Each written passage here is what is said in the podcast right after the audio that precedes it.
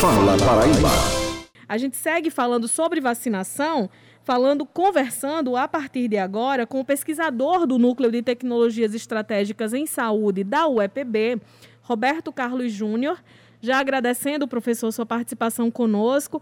Muito obrigada por atender o nosso convite. Além das vacinas que já estão sendo aplicadas aqui no Brasil, o governo federal está em processo de compra de outras vacinas e mais dois imunizantes que estão em pesquisa pediram autorização da Anvisa para começarem os testes clínicos. Explica para a gente é, é, sobre esse panorama. Vou pedir para o senhor primeiro trazer esse panorama da pesquisa dessas duas vacinas que estão é, em fase de testes e que em breve começarão os testes clínicos aqui no país e a perspectiva dessas vacinas entrarem em breve nesse plano de imunização. Boa tarde. Boa tarde, Ivna, tudo bem? É um prazer imenso estar conversando com vocês, né? Isso é bom que a gente está trazendo informações, né, acerca disso. Então, hoje nós temos esses dois pedidos, né, que é a questão da Butanvac, né, e da questão também da vacina que está é, sendo produzida junto com a iniciativa privada, né, que é a questão da Faculdade de Medicina de Ribeirão Preto, junto com o pessoal dos Estados Unidos, né, que é a Versamune. Então, nós vemos isso com a vantagem que a produção sendo feita no, no Brasil, né, é, dá um poder de produção, ou seja, você aumenta a escala de produção e você depende menos de insumos internacionais, pelo fato de que vai ser produzido em próprio território brasileiro. Então, isso aumenta a questão de toda a produção. Então, foi solicitado né, para começar os estudos de fase 1 e de fase 2, que são os estudos onde são poucas pessoas é, estudadas, né, já foram feitos alguns estudos toxicológicos, e a partir disso entrar numa fase maior de testes para que elas venham entrar em escalonamento, que é onde entra no Programa Nacional de Imunização. E aí, assim, explica para a gente, quando chega nesse ponto de pedir autorização à Anvisa para começar os testes clínicos. Em que ponto está essa pesquisa? Esse teste clínico já começa com a aplicação do imunizante nas pessoas ou ainda está com teste em laboratório? Como, como fica essa, essa etapa da pesquisa?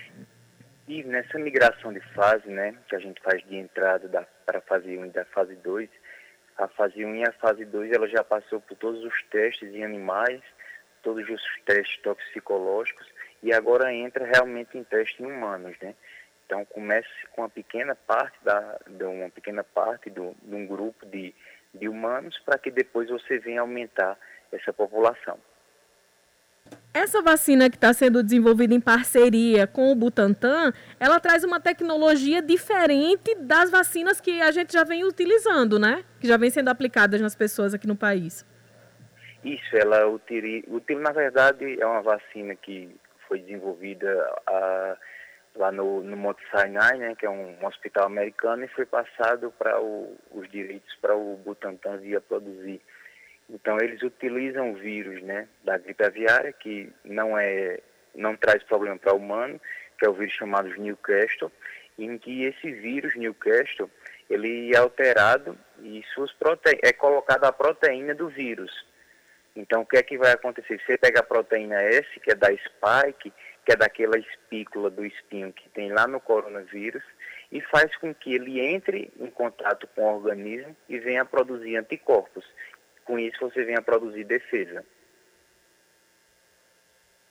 Afeta de alguma forma a possibilidade da eficácia ser maior ou menor do que as, as vacinas desenvolvidas de uma outra forma, com outra parte do vírus? É, essa questão de eficácia, né, de eficiência, isso é um ponto que só pode ser avaliado realmente quando se passa para um escalonamento maior, quando você tem um rol maior de pessoas testadas, porque você precisa ver qual vai ser a resposta, né? Até agora os testes foram feitos em animais de pequeno porte e testes em sílico, que são os computacionais. Então precisa migrar para essa questão dos testes humanos para saber realmente a eficácia dessa vacina. Nas vacinas que foram testadas aqui no Brasil no ano passado, os voluntários eram profissionais de saúde. E aí, agora, nesse ponto que nós estamos da pandemia, esses profissionais de saúde já foram imunizados, né? Quem pode ser? E aí, não sei se, se o senhor tem já uma informação nesse sentido, mas quem seriam esses voluntários para novos testes de vacina? Que público seria esse? Esse público que será utilizado né, para essa questão desses novos testes é, será um público que são soro negativos, ou seja, não reagiram à doença, não entraram em contato com a doença. Eu e a quero. gente sabe que, como hoje a gente só tem menos de 10% da população vacinada, então a gente ainda tem muitas pessoas que não foram vacinadas. Então você consegue ter na pesquisa muita gente em que você consegue testar o reagente, o, no caso a vacina. Queremos agradecer muitíssimo, muitíssimo a sua participação e fazer mais uma pergunta, doutor Roberto.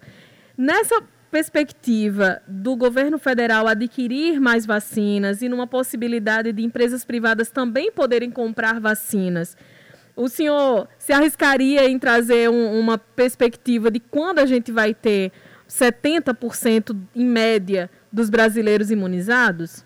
É possível fazer um, um, um prognóstico desse? Irna, hoje esse cálculo se torna um pouco difícil pela questão das variáveis, né? porque se tem poucas variáveis. Mas, por exemplo, é, com as negociações que tiveram nesse final de semana, é, já foi estipulado que no mês de abril possa ser que a cada dia seja vacinado um milhão de pessoas. Então, isso vai ajudar a chegar mais rápido nesses 70% mas hoje não se tem tantas variáveis para se calcular e dizer uma data próxima de quanto, de quanto tempo vai chegar para é, os 70% da população ser vacinada. A compra de mais vacinas, de outras vacinas diferentes dessas que o Brasil já vem comprando, o senhor vem acompanhando essa, essas negociações ou ofertas de mais vacinas? Tem algum tipo de, de imunizante que teria condições de entregar mais doses de forma rápida hoje no mundo? É, essa questão de entrega de imunizante, né, principalmente da parte quando é, é importado, né, isso como gera muito trâmite, isso hoje as empresas praticamente elas estão sobrecarregadas no mundo inteiro, né?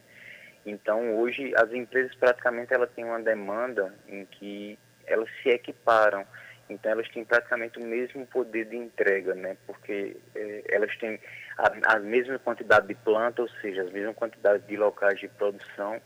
Então hoje essa questão de dizer se tem um imunizante que entrega mais rápido, não se tem isso por causa que todo mundo quer, né, vacina. Então fica aquela questão, o mundo inteiro está precisando e o mundo inteiro precisa receber. Então a demanda é muito alta realmente para ser entregue. Hoje, por exemplo, foi anunciado que já vão ser entregues 5 milhões de doses de Coronavac. E no, durante o final de semana foi é, avisado que também 7 milhões de doses da AstraZeneca, né, junto da Fiocruz. Então, essa semana a gente terá um aporte muito grande a nível de Brasil de vacinas. Então, isso já é uma boa notícia, que a gente terá praticamente aí 13 milhões de vacinas essa semana sendo distribuídas em todo o Brasil. Boníssima notícia, de fato. Mais uma pergunta que sempre que a gente traz um especialista para tratar de vacinas, é sempre bom é, repetir essa pergunta, ouvir do especialista, porque infelizmente é um dos temas que circulam mais notícias falsas pelas mídias sociais, que é a questão do desenvolvimento da imunidade após a aplicação da vacina. As vacinas que nós temos disponíveis aqui no Brasil são em duas doses, né? Coronavac e a AstraZeneca. Em quanto tempo o corpo começa a desenvolver os anticorpos e a pessoa está com aquela eficácia geral, garantida pelo menos? Só depois da segunda dose, com a primeira dose, de fato já começa a desenvolver? É, essa questão de desenvolvimento de imunidade, né? É, tem essa questão da segunda dose, porque justamente foi visto, mediante estudos né, antes de começar, que precisava de uma segunda dose realmente para induzir a produção.